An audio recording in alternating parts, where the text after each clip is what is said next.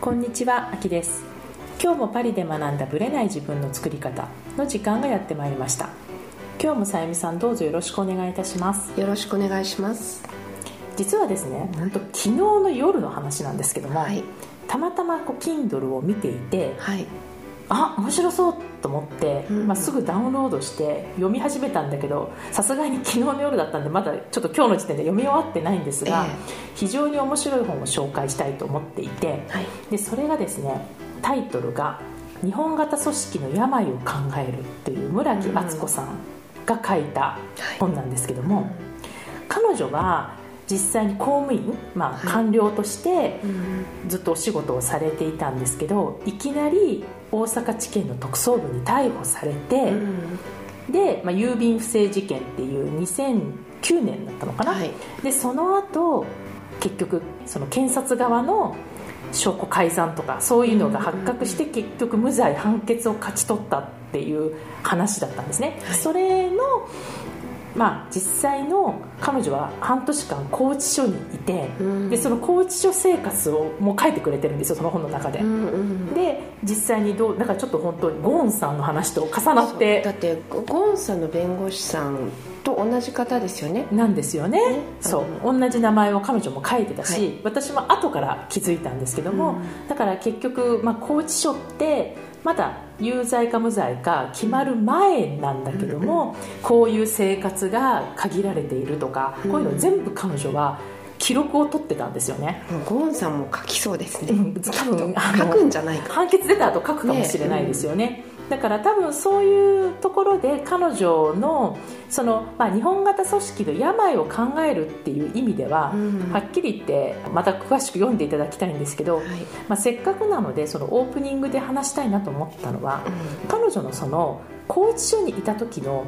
メンタリティの話なんですね。うん。でやっぱり彼女はどうやって乗り切ったか？でやっぱり細かくルールもあるし。朝何時に起きて、朝食は何時とか。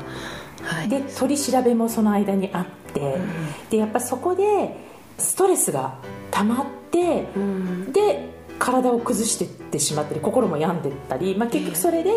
なんか言っても本当じゃないのにやってしまったとか言ってしまったりすることもやっぱりあるみたいなので、精神的なね、部分で。影響で。そうなんですよね、だから彼女はねなんかいくつかポイントを挙げていたんですけども、まず何が一番良かったかというと、はい。彼女自身が好奇心旺盛だったってことがよくって、うん。拘置所ってなかなか入りたくても入れる場所じゃないじゃないですか。そうですね。なよっぽどのことがなないい限りね。ね。だから、実際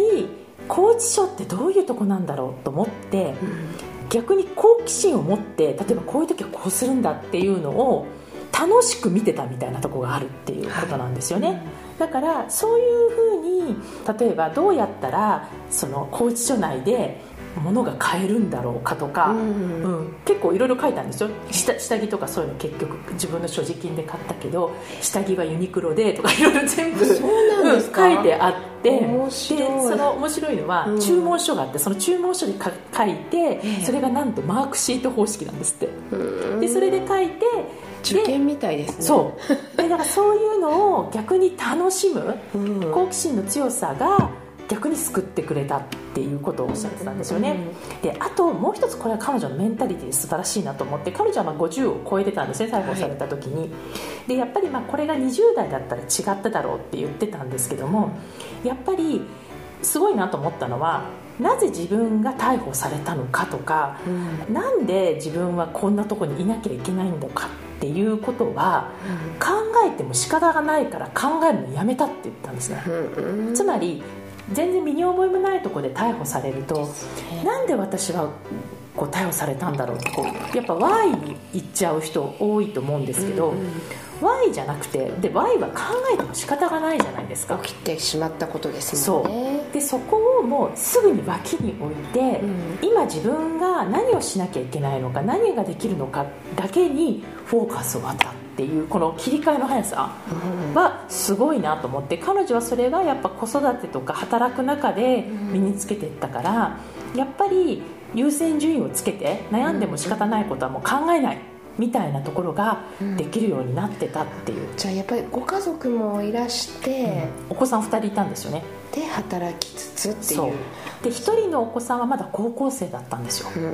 なのでやっぱり、まあ、彼女のことも気になってたし、ご主人も同じ官僚だったんですけど当時逮捕された時にはスイスに出張中でそうなんですか。で彼女がだから自分の過去の履歴を見るふりをして旦那さんにひらがなで「逮捕」ってひらがなでとりあえずメッセージを送って、うん、とにかくその残された高校生のお嬢さんもう一人の子は独立しても働いてたみたいなんですけども、うんうん、だからその子に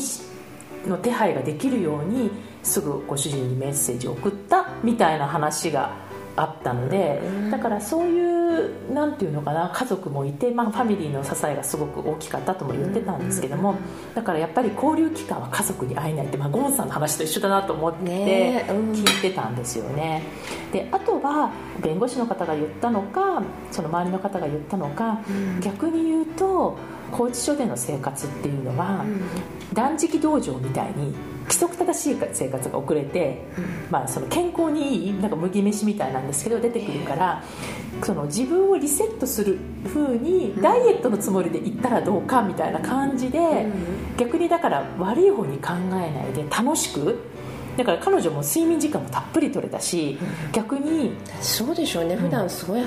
働いてるからね。されてるからね。肌ツヤ良くなったって書いてましたからねあとはその気分転換をして逆に今しかできないことって言ってたくさんの本を差し入れしてもらえたので、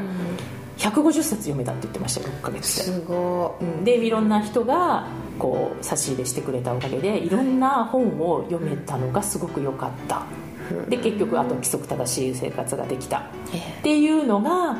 なんかそれを拘置所内で、まあ、確かに極端なことを言うとほら自分がどうなるかわからないじゃないですか、でもだから精神的には本当大変だったと思うんですけども、そこにフォーカスして今自分が弁護士さんもおっしゃってたんですけども、彼女が一番時間があるから、彼女が省内のね、状況も一番分かってる人だからあなたが一番全部分析できる場にいるのでとにかく文章その自分がの控訴されてる文章を読んで分析しなさいって言われたんですって。だから彼女もそっちにフォーカスしたんだと思うんですよね。でそのやっぱ拘置所内のメンタリティっていうのが結局裁判にもいい影響出たのかなっていう感じがしてこのどうでもいいことは考えないで今できることをしなきゃいけないことにフォーカスするっていうのはすごく参考になるななりますね、うん、思いました。ので、まあね、実際に日本型組織がどういうふうになってるのかっていう話はちょっと今日はしませんけれども、うん、なんかもしよかったらね彼女の日本型組織の病を考える角川新書が出てますのでぜひ読んでいただきたいなと思います。それでは本編スタートです本編です。今回は質問が来てますので質問をまず読んでいただけますでしょうか？はい。今この瞬間を一生懸命生きるというのは将来のためにが前提だと思っていたんですがこの考え方は今を本当に生きているということにならないのでしょうか？という質問です。シンプルなんですけどね、はい、で、まあ、今月のねインタビューで出てきたエリオットゆかりさんも、まあ、今この瞬間を楽しむとか、うん、まあ、そういうふうにおっしゃってたゲストの方は過去にもいらっしゃると思うんですけど、うん、まあ、最近そのこういう話出てくるんですよね。やっぱ今この瞬間を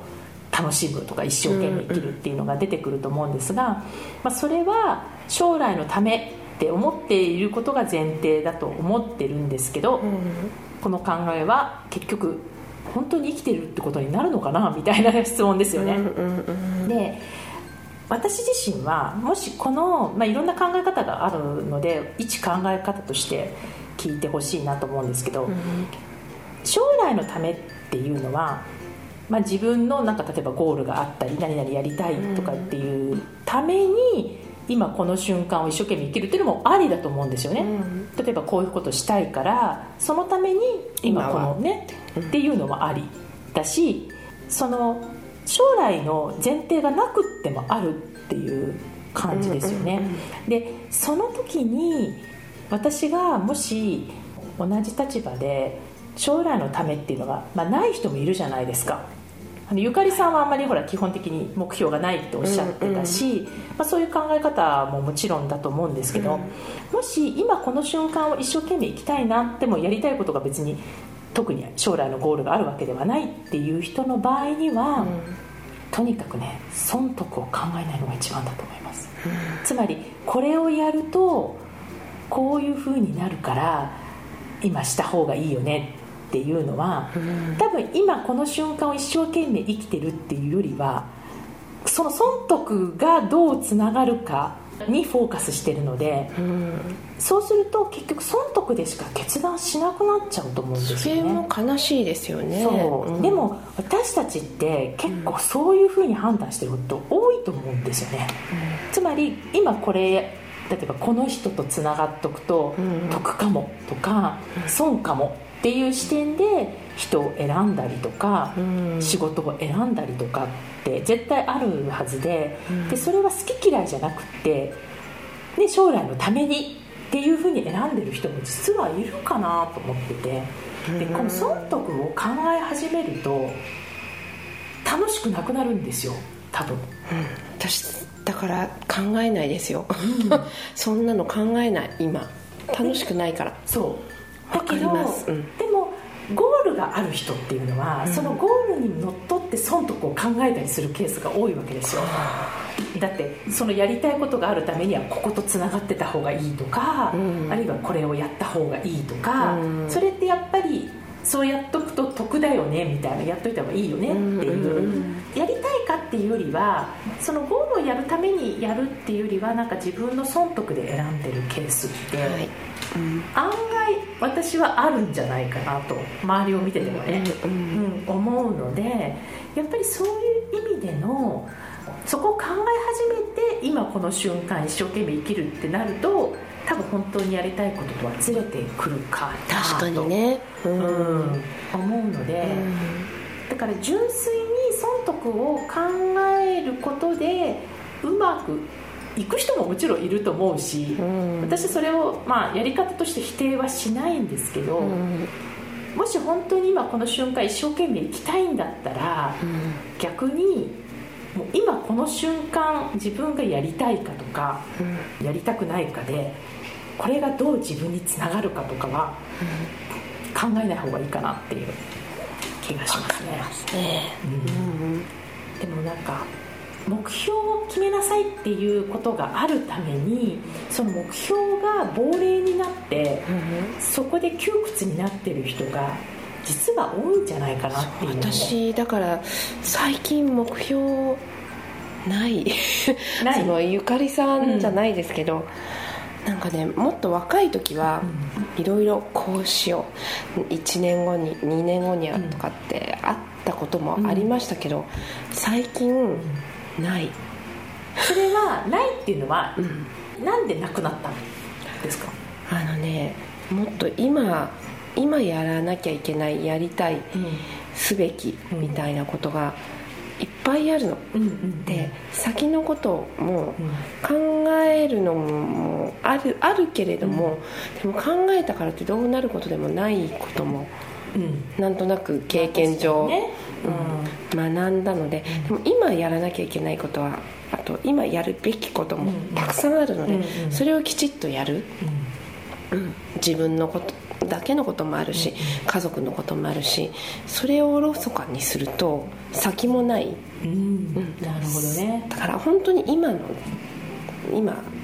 に集中するみたいなのっていうのはやっぱりすごくね大事な気がします、今聴きたい音楽だったり今聴きたいあ見たい映画だったりとかっていうのをやっぱり一個一個大事にして今しかできない、うん、そこに損とは関係ないってことですよね、うん、あ今あの幸いなことにこう会社勤めとかね、そういうこともしてないし、はい、そんなにこうこれしないとああなっちゃうとか、うん。うん、そういうことを考えることも幸いなことにないので、うんはい。本当にこう今っていうことに結構集中、うん、できる。状況になってきたかなっていうのは感じます、確かにね、だから結局今この瞬間を楽しまないで、うん。あるいはそこに実感がないのに、うん。未来にばっかり目が向いちゃってるとその未来志向が悪いわけではないし、うん。私も個人的には自分が未来志向だってのは分かってるんですけど、うん。未来で妄想だけで行っちゃう人っているんですよ、うん。でこの今自分の目の前の現実がおろそかになっちゃっててうん。一人で勝手になんか1年後に飛んじゃってるってなると、の今この瞬間の続きが1年後につながっていくっていうふうに考えたらやっぱこの瞬間は絶対大事にしてた方が私はいいと思うので、うん。未来は考えてもいいんだけどやっぱ同時に今目の前の出来事っていうのを、それやらなきゃいけないからやるだけじゃなくてその楽しむとか、そうですねそのうん。余裕のある形で進めるとか、うん。そういうのはすごく大事でやっぱり損得でその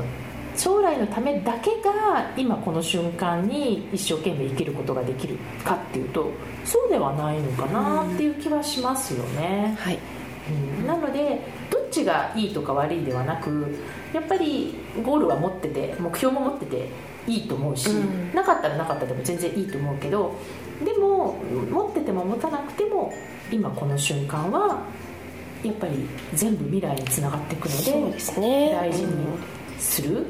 だから今やってるうちになんかやっぱり将来こうしたいって出てくるかもしれないですもんね。でそこがつながっていくっていうパターンだと思うので、うん。損得って私思うんですけどその時損得を考えても1年後にそれが損になるか得になるかなんてわかんないです。分かんないし逆になっちゃう場合だってあるじゃないですか。うん。ってことは損得って変数としてはすごく危ういというかはい。確信がないじゃないですか、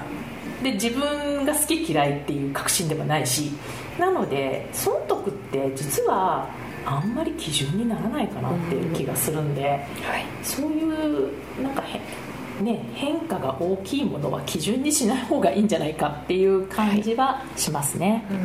はい、参考になるといいなと思います。また来週お目にかかりましょう。ありがとうございました。この番組は毎週金曜日をめどにお届けしています。確実にお届けするための方法として iTunes や Podcast のアプリの購読ボタンを押せば自動的に配信されますのでぜひ購読するのボタンを押してくださいまた皆様からの質問や感想をお待ちしていますオフィシャルサイトはパリプロジェクトで検索していただきお問い合わせから質問や感想をぜひ送ってください。